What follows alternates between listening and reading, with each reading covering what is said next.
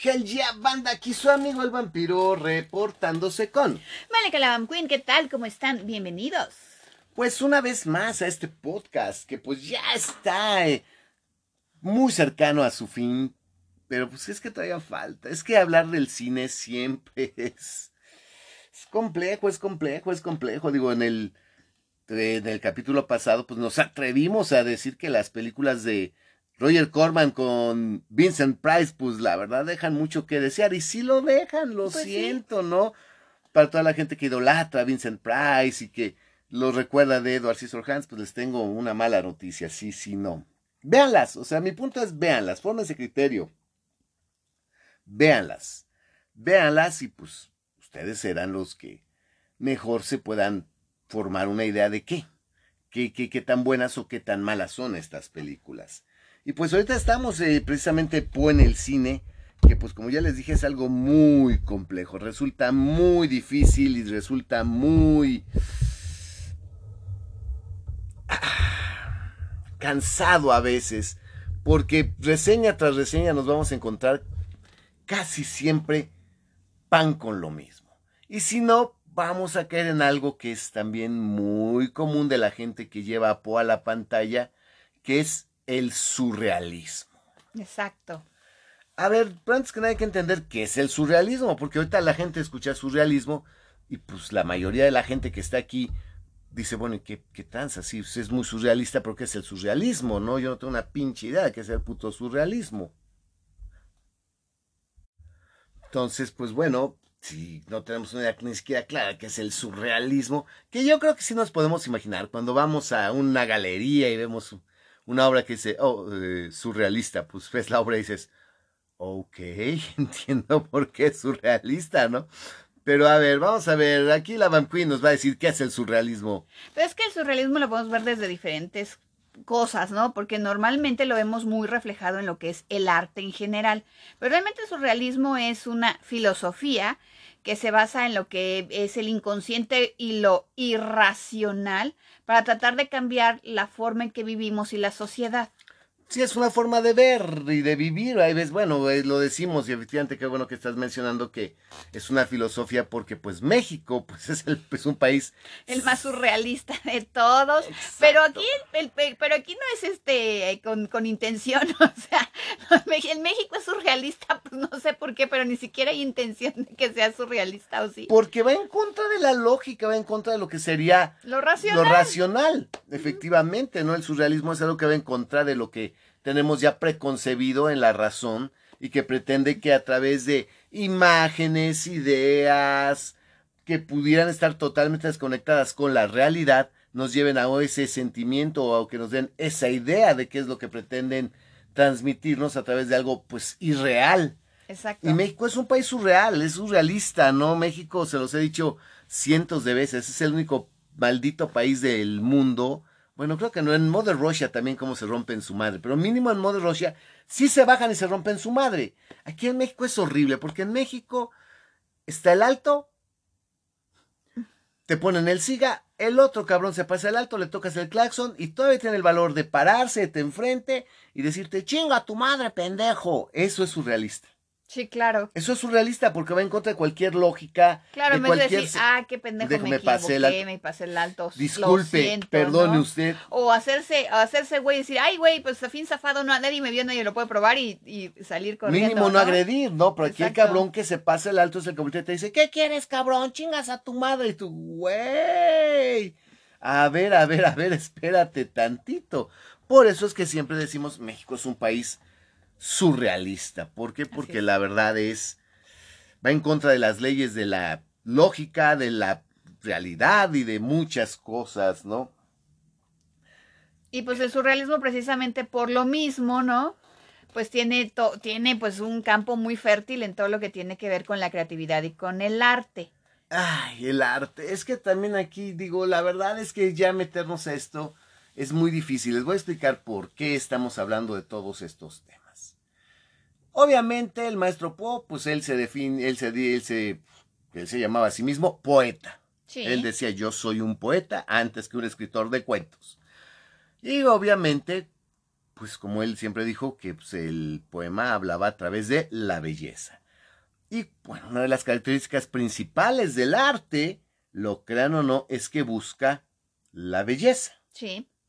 El surrealismo también consiste en encontrar la belleza donde no hay belleza. Exacto, en lo irracional. En lo o donde no hay belleza, que encuentres realmente belleza donde no la, no la hay. O la belleza como la entendemos o como normalmente la percibimos. Sí, y ahí es donde podemos ver algunas obras como las de Goya, la de Cronos, de, devorando a sus hijos, que pues es una obra horrible, sin embargo, es bella. Hay belleza en ese cuadro tan, tan atroz. Y bueno, pues el maestro Poe, dentro de todos sus cuadros, que hablan de muerte, que hablan de luto, que hablan de locura, que hablan de el demonio de la perversidad, que hablan de asesinatos, que hablan de cadáveres, que hablan de tipos locos y obsesionados, dentro de todo eso, él, trató siempre de encontrar una belleza. Sí. Aún como en el cuervo, él dijo, es la belleza, el como lo que como se expresa el cuervo, estamos hablando del luto, ¿no? Y del, de la melancolía, de la pérdida. Entonces, al hablar de la belleza, pues el arte, pues busca, busca alcanzar la belleza. El arte surrealista, pues te va a mostrar la belleza donde no hay belleza y te va a ayudar a que encuentres la belleza donde está ausente, por eso es surrealista. Y pues las obras del maestro Poe en algún momento pueden sonar surrealistas. También. Sí. También porque, bueno, aquí creo que sí vale la pena hacer la diferenciación, que aunque son cosas que son posibles o que son situaciones que no se acercan, que se acercan a otras que pueden ser encontradas en la vida real, eso no quiere decir que sean poco, que, que, sean poco comunes, no quiere decir que no existan. Claro, como lo en el cuervo, es probable. Es probable, o sea, eso puede suceder. Pero no es que le pase a todos todos los días. exacto. Y entonces ahí es donde pues también podemos encontrar esta parte del surrealismo. Los ambientes, las atmósferas de repente pueden caer en ese surrealismo y bueno, definitivamente los cineastas, pues van, se van a pegar durísimo al surrealismo, ¿no? Sí. Y pues el día de hoy quiero dedicarlo a uno de los directores que pues más, de una manera más profunda se ha dedicado a lo que es el surrealismo, que es Jan Svankmajer. Exactamente. No sé si es Svankmajer o Svankmajer. Ah, pues no sé, porque como está en checo, pues ahí sí no sabemos. ¿Está en qué? Checo.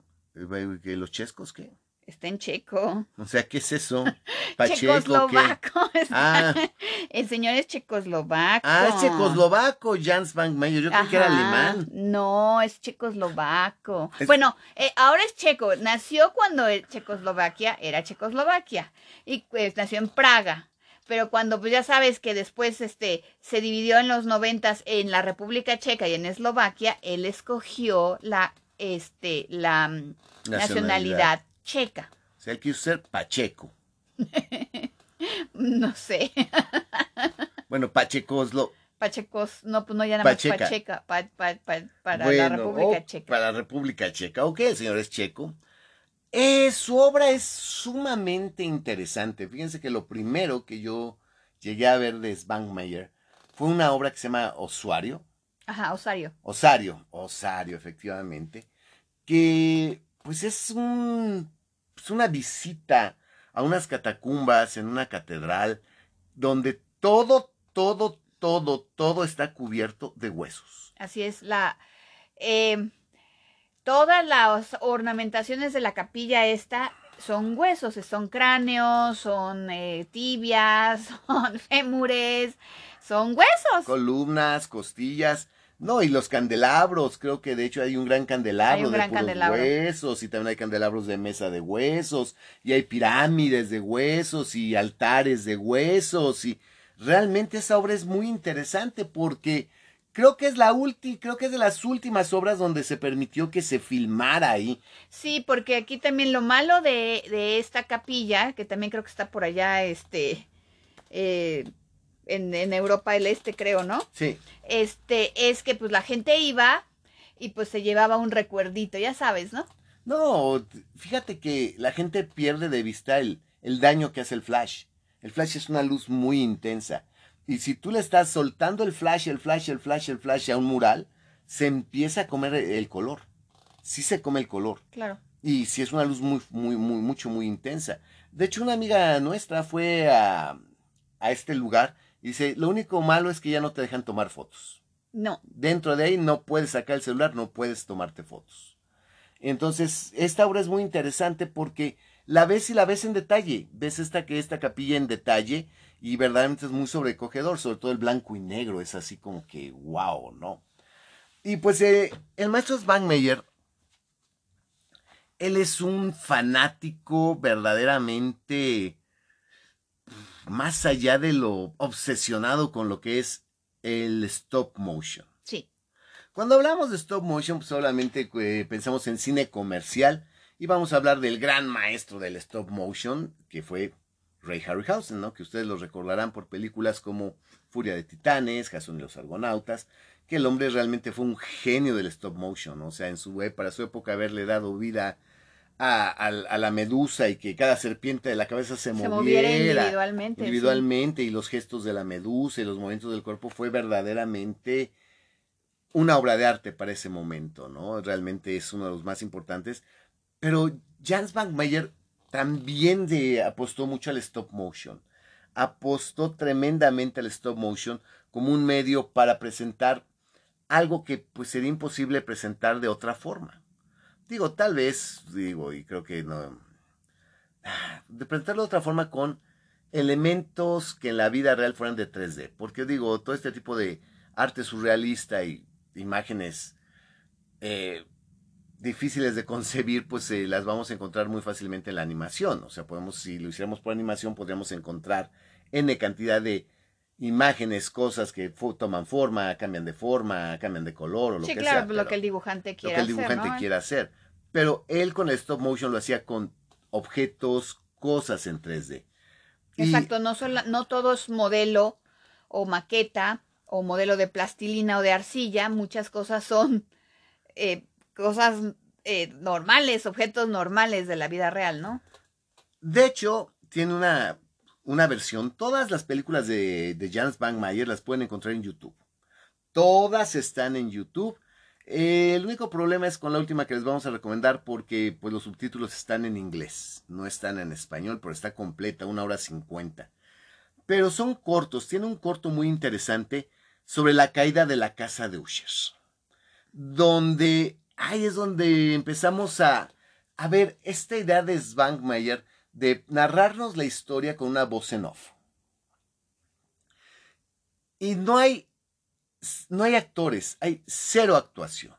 Cero actuación, es una voz en off, una voz muy plana, muy lisa, y lo que nos presenta es una casa, una casa que aparentemente está abandonada, y nos va así, llevando en un paseo a través de esta casa mientras nos narra la historia. Sin embargo, es muy hábil en meter estas imágenes en de stop motion Ajá. y cámara acelerada para realmente presentarnos cosas muy extrañas, ¿no? Como que Sí, hay una masilla que de repente aparece y se levanta y toma forma y se deshace se, y se mete como que entre la pared. entre la pared, ajá, se la, la grieta de la pared como se, se va marcando, Se va marcando. y te hace muchos close-ups de aspectos de la casa que son verdaderamente bonitos y artísticos, pero que pues a la simple vista no les pones atención, sino que él se acerca y te, te muestra esos close-ups y te va llevando por la casa, te hace de repente tomas panorámicas de la casa por afuera, mientras te va narrando la historia, ¿no? De, Y eso es algo muy interesante porque si efectivamente la intención del maestro Poe cuando escribió la casa de la caída de la casa de Usher era precisamente este paralelismo entre la decadencia de la casa y la decadencia de no solamente de Roderick sino de toda la familia Usher, pues entonces lo interesante está en la casa y de hecho pues cómo pues, efectivamente hay cosas que dices, bueno, ¿cómo las vamos a llevar al cine o cómo las vamos a llevar al lenguaje cinematográfico cuando hablan de que la casa estaba dispuesta de una manera y que Roderick estaba seguro que la manera en que habían puesto los ladrillos era lo que le afectaba y, y él trató de la mejor forma posible de verdaderamente traducirlo al lenguaje cinematográfico y para mi gusto lo hizo con cierto éxito. Es que el punto es que aquí tienes que tener un poquito de educación cinematográfica, porque hay que ser honestos, estamos acostumbrados al cine comercial. Ah, pues sí. Y a veces cualquier película que viene del extranjero, nada más porque está en otro idioma. Decimos, ah, no. Es de, no. Fíjate que no. Bueno, claro que no. Lo que pasa es que aquí, que, perdóname que te interrumpa, pero es que también aquí hay un, un, este, un concepto que a todo mundo como que nos hace dar dos pasos para atrás cuando hablamos de lo que se dice o de lo que se llamaba antes, porque creo que ya no lo usan, cine de arte o ah, cine de autor. Y entonces decimos, ah, no, eso es como que muy complejo para mi cerebro, ¿no? Ok, vamos a entenderlo de esta forma. Cuando hablamos de cine de arte, por lo regular hablamos de aburrido. Si es una obra que es incomprensible, no la alcanzo a entender y me aburre. Y me aburre. Y vamos a quedar claros, como me lo dijo mi maestro de cine. ¿Por qué nos aburre por ser una película de Ingmar Bergman? ¿Por qué? Pues porque no hay drama. Gente que está tranquilísima con cara de muerto diciendo a la esposa, te odio, vete de mi casa en este momento. Y la mujer le dice, ok, me iré, pero me vas a extrañar. En menos de un par de meses me estarás buscando. Y el otro todavía fuma un cigarro y viendo a la cámara dice, estás loca, jamás te buscaré. La mujer empaca y se sale. Exacto. Y aquí en México es. La telenovela, ¿no? Bueno, desde el. Maldito, te acordarás de mí. Desde, desde la época del cine de oro, ¿no? Hasta las telenovelas. Lárgate de mi casa, desgraciada, no te quiero volver a ver. Y la vieja, ay, pero te acordarás. Y te vas, vas. Y como no hay drama en lo que es el cine europeo, principalmente en estos cines, no hay drama, pues la verdad al mexicano sí le parece que es aburrido, que le falta mucho, que le falta ese sabor, ese picante, ese esa esencia latina, ¿no? del drama. Por una parte, y estoy completamente de acuerdo contigo, y por otra parte, también creo que los mexicanos en general no sabemos ver cine. No. En el sentido de que muchas de las eh, películas que tenemos o que nos llegan, o inclusive las películas comerciales, pues están, tienen demasiado diálogo, te explican muy bien todo, o sea, te hablan en vez de mostrarte qué es lo que debe hacer el lenguaje cinematográfico, ¿no? Que con las imágenes, solamente con las imágenes deberíamos entender todo el contexto y todo con menos diálogo a veces. Y como aquí es mucho diálogo, mucho diálogo, pues si no, no entendemos. Y si son las puras imágenes, no le agarramos el pedo. No, bueno, aquí déjame decirte. Eh, cuando me interrumpiste yo iba a decir algo. Es que el mexicano tiene dos opciones. Sí, muchas veces si está en otro idioma, simplemente porque está en otro idioma y viene de Europa, o de dos una, o lo rechazas y dices, pinche cine aburrido de mierda, yo no quiero ver esas pendejadas, o puta, lo alabas como ah, si de veras fuera una chingonería, ¿no? Aunque ni le entiendas. Y si ves Tres hombres y una cuna en francés, la versión original de Tres hombres y un bebé, no, es que esa sí es buenísima, no, es que no mames, es que es así, qué chingona película, está de poca madre porque viene de otro país y te hablan en otro idioma. Bueno, yo tengo un ejemplo de eso y aquí sí no vas a poder decir. Taxi. La versión francesa es buenísima, te mueres de la risa y la versión gringa es un asco.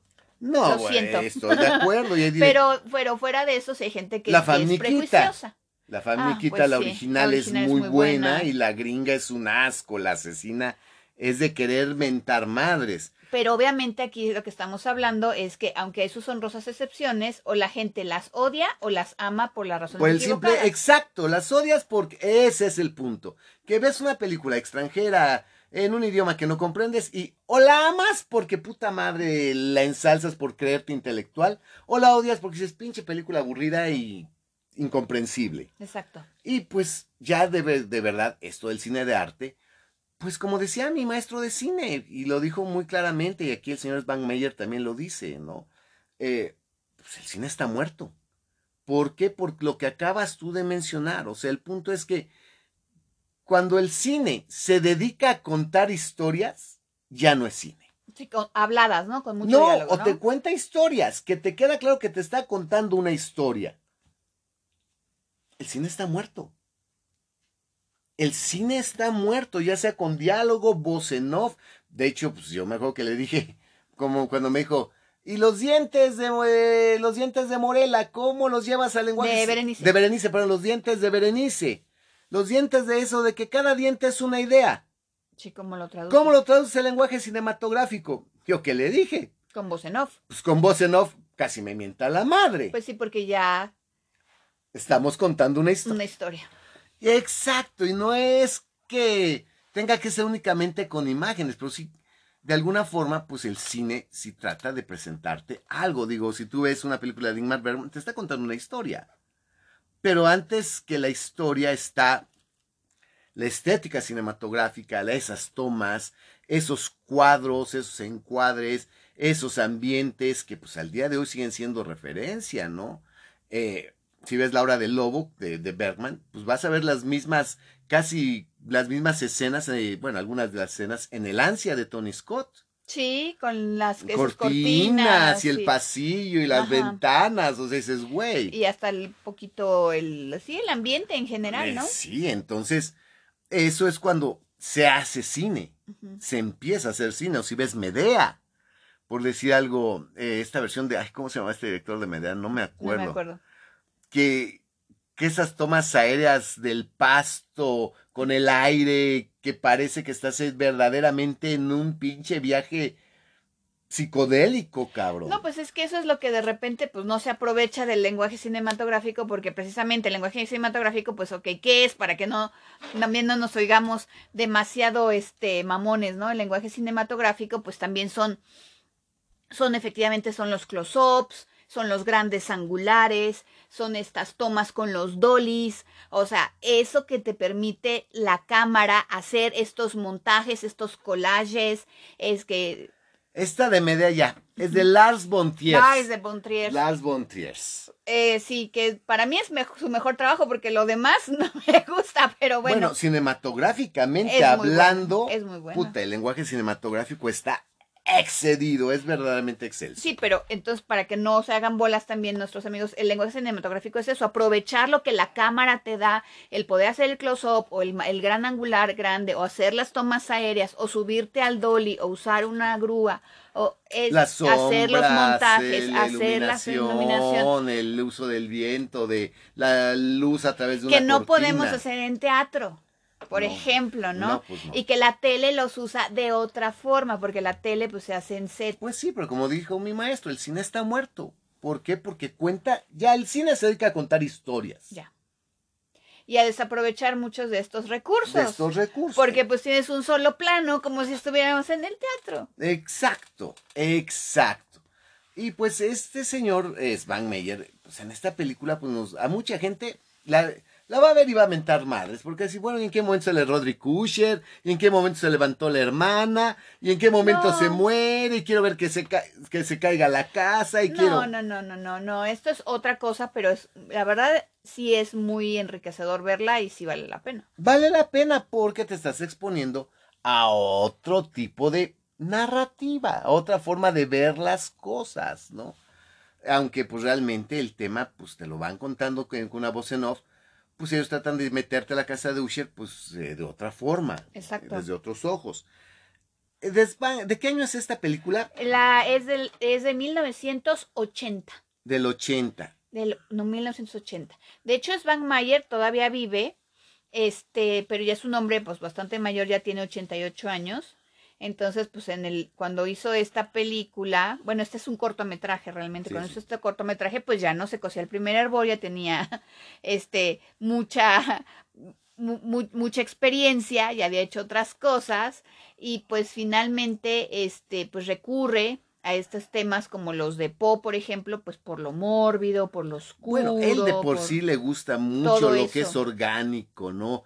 Carne, intestinos, moverlos en stop motion, este, fruta que se pudre, fruta, flores que también se, se marchitan, este, muchas cosas muy orgánicas, hasta vómito caminando, cosas Sí, por cosas el así medio, también cosas medio escatológicas, así, Exacto. medio asquerosonas, pero pues esa es la manera en que él, por eso dicen que es surrealista, ¿no? La otra película de la que quiero hablar de Svan Meyer, híjole, tengo que ser bien honesto, entiendo su esfuerzo, entiendo que él le iba por el stop motion y dijo, pues yo lo voy a hacer con stop motion. Y stop motion entiéndase que se filma cuadro por cuadro. Y eso es verdaderamente cansados. Recuerden que en el cine y sobre todo lo- cuando se, se filmaba en película, estamos hablando de 24 cuadros por segundo. O sea, en un segundo corrían 24 cuadros para darnos ese efecto de movimiento.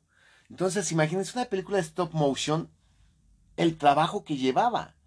Y pues este hombre es, es una animación que se hace cuadro por cuadro. Que es lo mismo, ¿no? Es un disparo, ¿no? Ajá. Por Una foto por...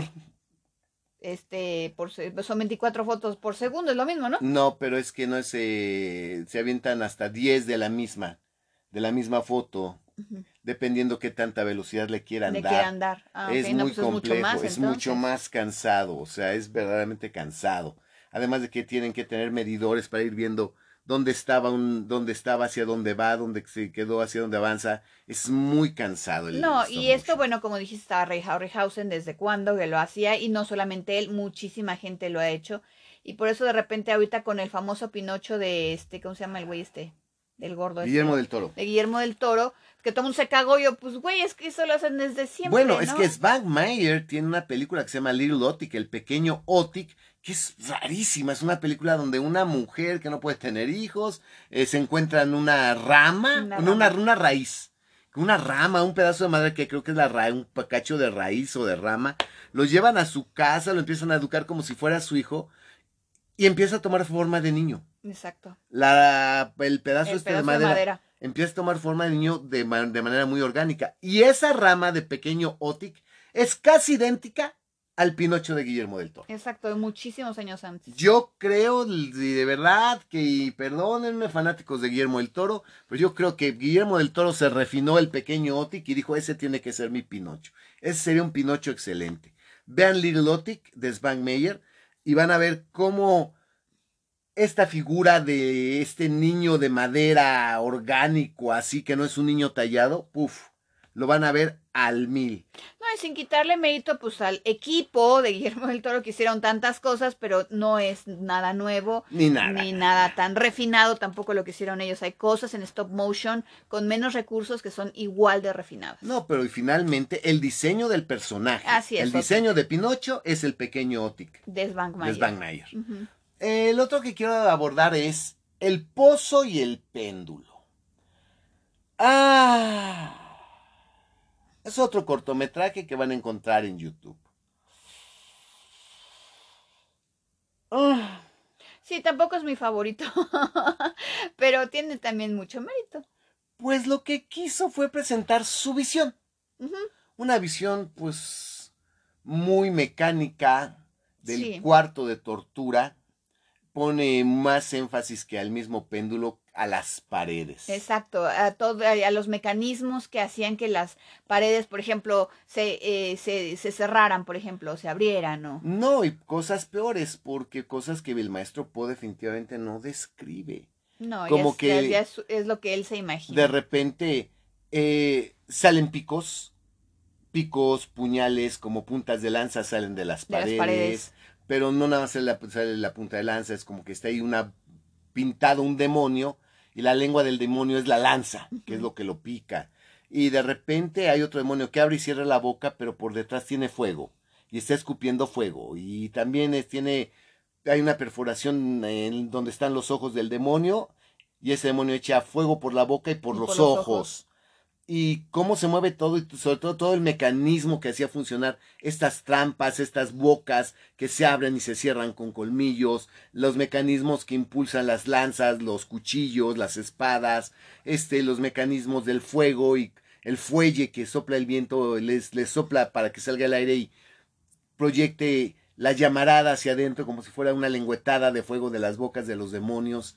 Eso es, y todo fue cuadro por cuadro, o sea, realmente está muy intrincado, es a lo que él le está poniendo toda la atención al pozo y el péndulo, pero pues definitivamente no se parece nada a lo que nos... Sí, no, no es la descripción que el maestro Poe hace de la celda, bueno, de este lugar en donde está pues, que no sé si sea no sé, por eso te digo, no sé si sea celda, El porque pues no sé, el cuarto este de torturas extraño que tiene el pozo al centro, este, donde está pues el protagonista, ¿no? Entonces realmente para mí no es así como que la mejor, ni mucho menos, pero es la visión de él donde te presenta un lugar que pues bueno, se los digo honestamente. No se apega al de Poe, pero si yo hubiera estado en ese pinche cuarto, No, tal vez de volverte qué- loco. Qué espanto, qué espanto. ¡Qué espanto! Y si trata de hacerlo de- dentro de la medida de lo posible, digamos que con las, porque son eh, puras máquinas simples, no son Ah, puras este Sí, bien la engranes, exacto, poleas y eso. Sí trata de hacerlo de la manera más como que si fuera posible y de que acuerdo a con la esos, época. eh, de, con esos mecanismos de la época se pudiera hacer algo del, de lo- del tipo de los de las torturas que se ven en, en su cortometraje, ¿no? Yo te lo reitero, yo me imagino 30 segundos en medio de ese cuarto, es No, de, es de- de- sí. Digo, porque ya te quemó una lengüetada de fuego, ya una llamada ya te quemó, ya te picó una daga, ya te mordieron dos especie de fauces metálicas, ya te este, quemaste con algo. Y la verdad, estar ahí con esas imágenes debería ser algo verdaderamente Aterrador. aterrador Sí. aunque la belleza del de la maquinaria, de la maquinaria, pues, eh, de- como bien dices, tipo steampunk, tipo revolución sí. industrial, pues es hermosa, ¿no? Y ahí es donde una vez más digo que si Guillermo del Toro se casó con las maquinarias y los engranes, Pues yo te aseguro vio que es, que es vio a Svangmayer. Este corto de Svangmayer es del 83, 1983. Pues sí, que quieres que te diga? Porque realmente su Cronos, que fue la primera obra Sí, pero De- Cronos eh, creo que fue después, Cronos es mucho de los después, 90, noventas, exacto, donde es donde te muestra la maquinaria, de donde tienen el insecto adentro y pues eso ya es muy posterior y Svan Meyer sí ponía mucho mucho mucho énfasis al, En toda al esta funcionamiento de maquinaria, las los engranes, las cadenas, todo Exacto. eso. ajá. Entonces sí las recomiendo, véanla, véanla, fórmense un criterio, sobre todo para hacer pedazos a Guillermo del Toro. Pues sí, porque ya es mucha coincidencia. Yo entiendo que de repente no, así como que, ay, a mí también se me ocurrió al mismo tiempo. Ah, he sí, güey, claro, ya lo he eso. escuchado antes y Entonces, entonces, pues si Guillermo del Toro puede, pues otro más Otros más pendejos son, también puede, ¿no? puede, ¿no? Pero bueno, finalmente sí, la verdad, si ven ustedes a Svangmayer, no van a volver a ver con los mismos ojos a, a Guillermo del Toro. Pues no. Y la otra película que nos va a llevar el resto de, de es- de este capítulo, híjole, para mí, déjenme decirles que cuando obviamente el director se va a tomar libertades y el director te va a llevar a otros lados o te va a combinar historias, cuando es tan desafortunado como en eh, La Máscara de la Muerte Roja de Roger Corman, donde te mezclan un Hop Frog muy regular y un príncipe próspero, pues de Vincent Price, pero ahora vestido de príncipe, te sientes mal, sales, de- sales muy defraudado, sí sales triste, porque Ni una cosa ni la ni otra. una cosa ni la otra, efectivamente. Y no se logra mucho. Pero cuando el director se la mama y dice, voy a proponer y voy a combinar, y te presenta algo que verdaderamente te gusta, verdaderamente dices, qué chingonería, Sí, no, puta. Encajan las piezas del rompecabezas perfecto. No, y está bien presentado, con dignidad, Mucha. mucha está dignidad. Muy bien hecho. Y esta película se llama Lunacy, o como Sí. también le dicen. Insania, igual la encuentran como Insania, pero este el nombre en inglés es Lunacy porque de hecho creo que está en checo, no sé qué chingados. Lunacy de, de Jan Bankmeyer. Es del 2005. Es, quiero decirles que yo la empecé a ver con mucha reserva. Así como Pero que, mm, en la primera escena sale Van Meyer y dice, o sea, imagínate que salga el director a aventarte la madre, ¿no? Y te dice, hola, buenas noches, lo que ustedes están por ver no es una obra de arte. ¿Por qué? Porque el arte está muerto. ¡Ay, cabrón! O sea, Y tú, ah, ok. ok, o sea, es una película de terror. O sea, fíjate qué, qué director tan cabrón que le diga al público, a ver, bola de pendejos, Antes de que empiecen con, con sus, sus mamadas. mamadas. Exacto. pues sí, ¿no? Esto no es una obra de arte porque el arte ya está muerto. O sea, arte ya no hay. Y dos, pues estos van a ver una película de terror, por lo tanto lleva todas esas situaciones mórbidas y desagradables que son pertinentes al terror.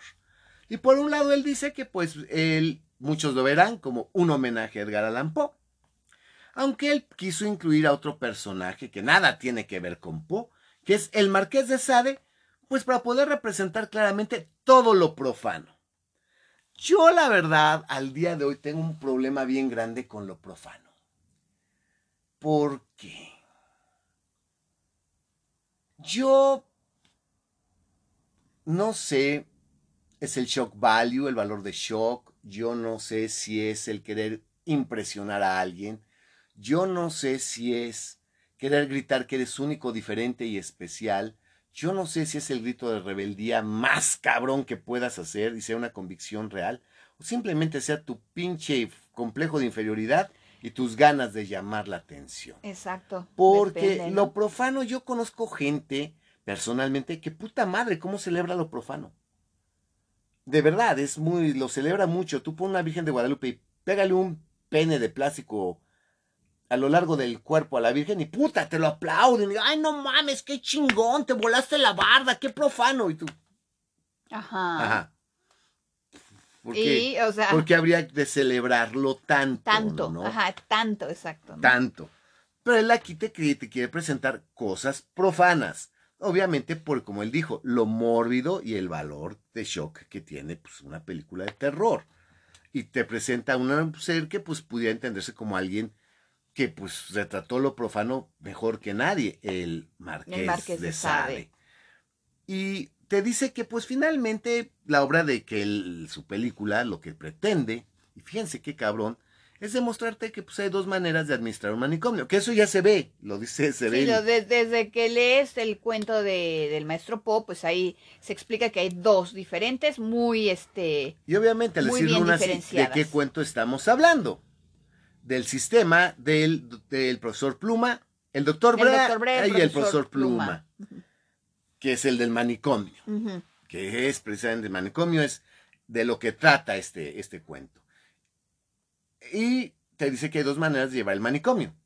Una que es, las dos son igualmente malas y extremas. Así lo dice, dice, las dos son igualmente malas y extremas. La primera es la libertad total, absoluta, la falta de vigilancia, la falta de cuidado y pues una libertad total. Y la otra es el cuidado absoluto, las restricciones, la mano de hierro, los castigos, la supervisión total. Si las dos son igualmente malas, claro que hay un tercer- una tercera forma de llevar el manicomio, que es la que combina lo peor de ambas, lo peor de la libertad absoluta y lo peor de la opresión absoluta. Lo peor de las dos se combina y eso y, está es, todavía y- peor. y ese es lo peor. Pero ese es el mundo en que vivimos.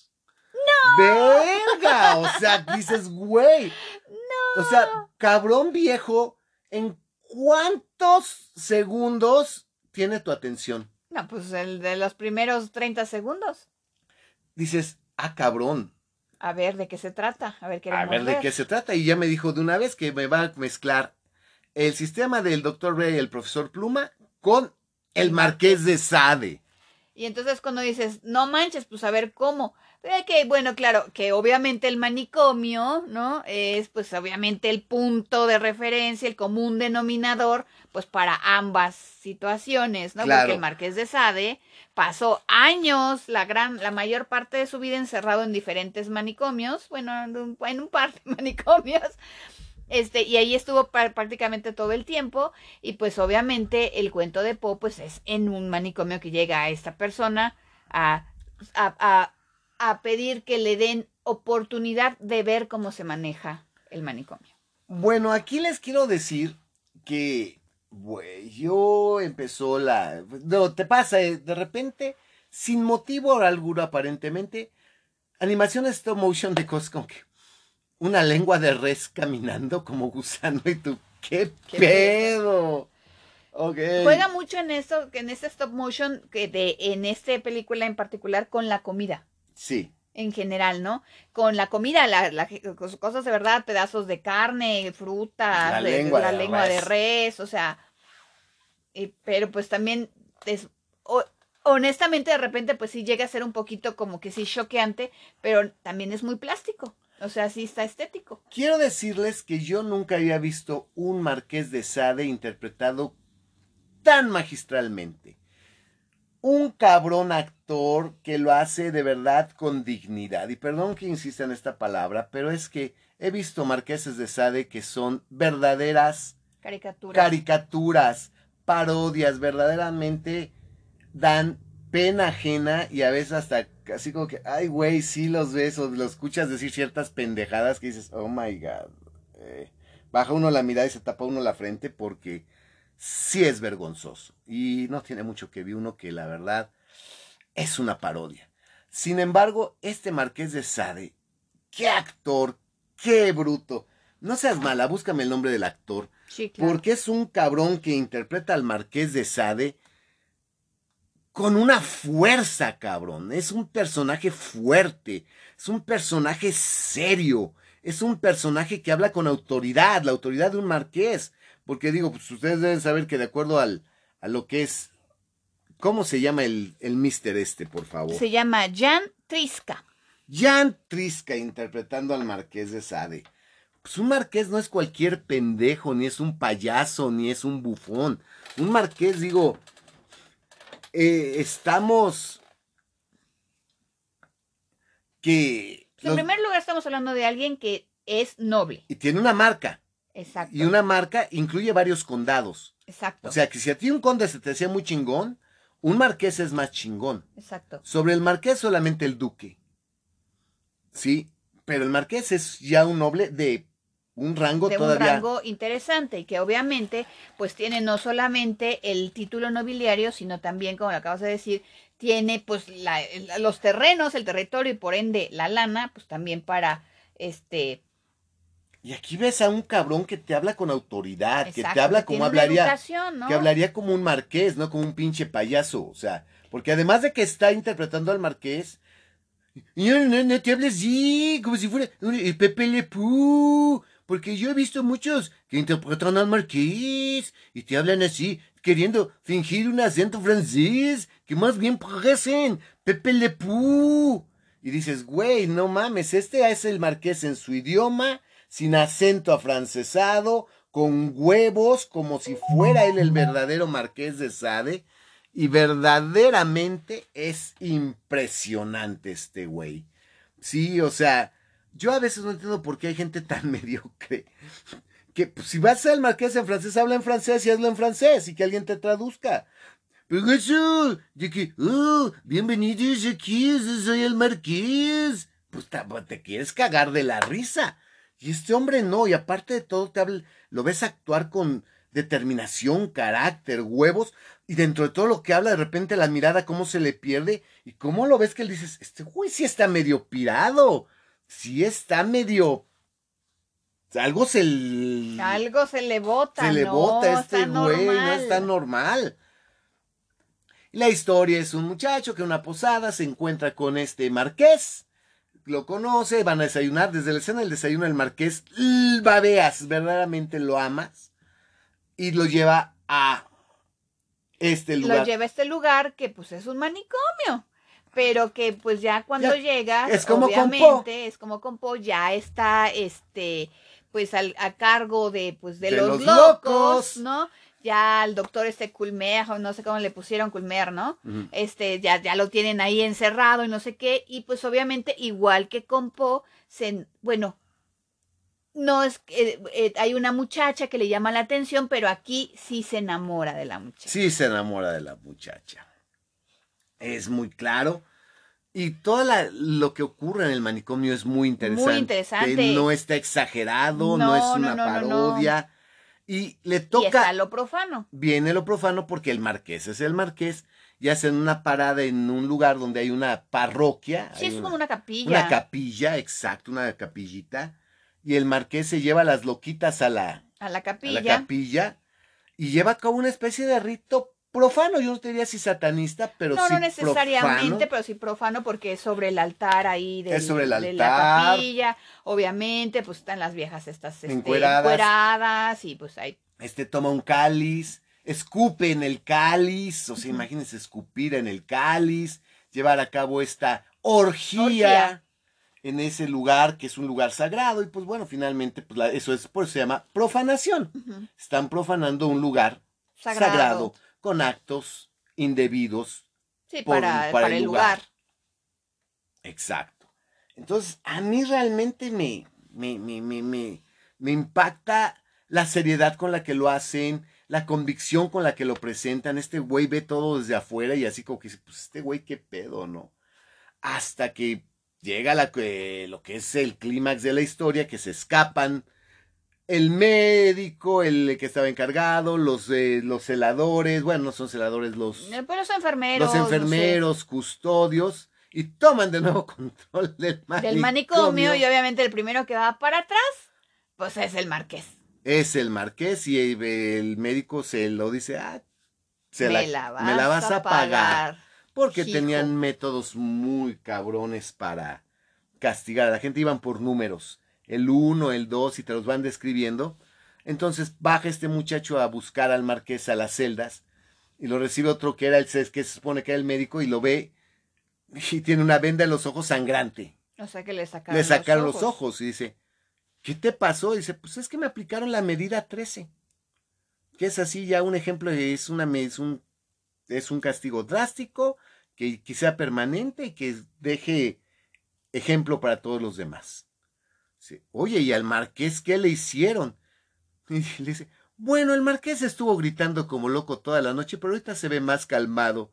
Y nada más es una especie como de costal, como que lo metieron a un pinche costal, algo así que le cortaron piernas, brazos, le sacaron los ojos, le cortaron la lengua, que se ve que lo dejaron, Sí, billetero. no, verdaderamente mal, pues ya no lo ves. No, ya no lo ves, nada más ves que es como que está una cosa así moviéndose dentro del costal ya. Del costal o encima, no sé si son las cobijas o ¿Quién qué chingado sea, porque no se ve bien, pero se ve que está cubierto, más como que se sacude y se entiende que es el marqués sin brazos, sin piernas, sin lengua y sin ojos.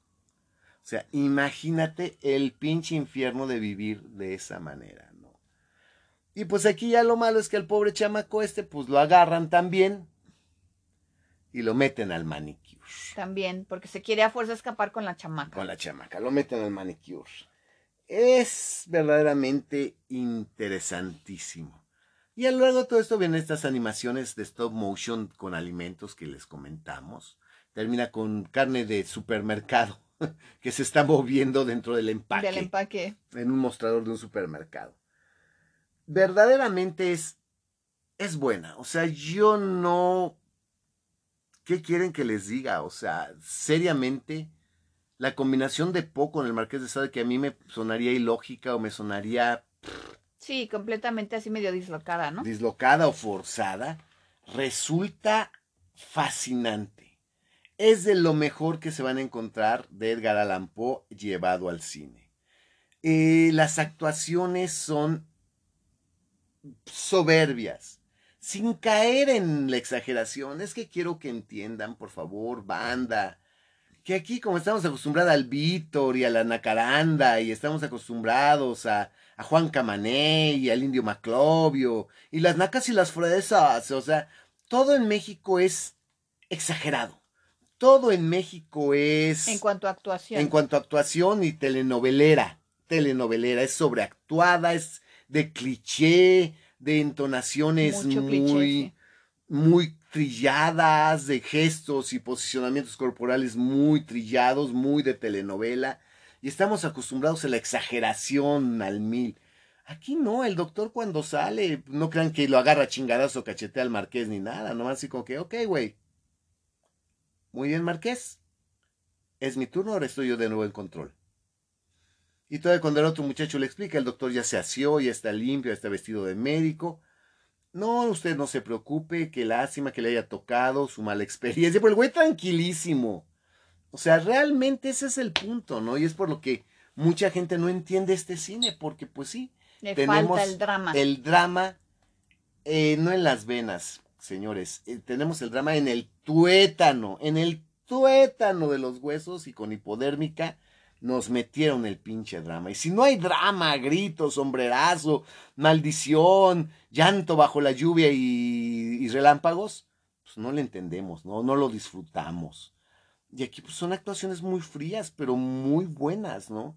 En ese marqués, a pesar de lo frío y seguro de sí mismo que es, de lo asertivo que se ve, tú puedes sentir la pasión que tiene ese cabrón por todas sus cosas verdaderamente pues, profanas y fuera de, de lo común, ¿no? Y pues mucha gente disfruta mucho de esta película, pues precisamente por ese aspecto profano que se, que, que se presenta con el- la ceremonia del marqués en esta capilla y las cosas que hace, ¿no? Y la gente que lo está ayudando y la orgía, porque bueno, pues caigamos en la verdad. Pues sí, los sexos o no. Pues, eh, aunque me digan que no, pues muchos satanismo, satanistas se unieron al satanismo pues por las orgías, es la verdad. Pues sí, porque así les dan permiso de, se sienten como, como con permiso de eh, y este y hasta obligación de, de participar en estas cosas, porque de otra manera no lo harían. Entonces, es muy pues triste. bueno, así es. Es muy triste, ¿no? Y finalmente, pues, ¿qué les digo?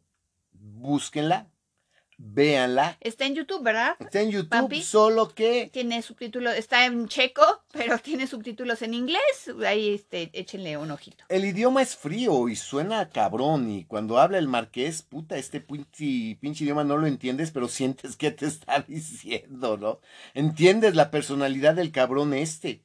Un actor consumado haciendo un papel excelente. El mejor marqués de Sade que he visto. Creo que hubo una película gringa que se llamó Quills, algo así, o Quills. Quill, ajá, este, que es también la del Marqués de Sade.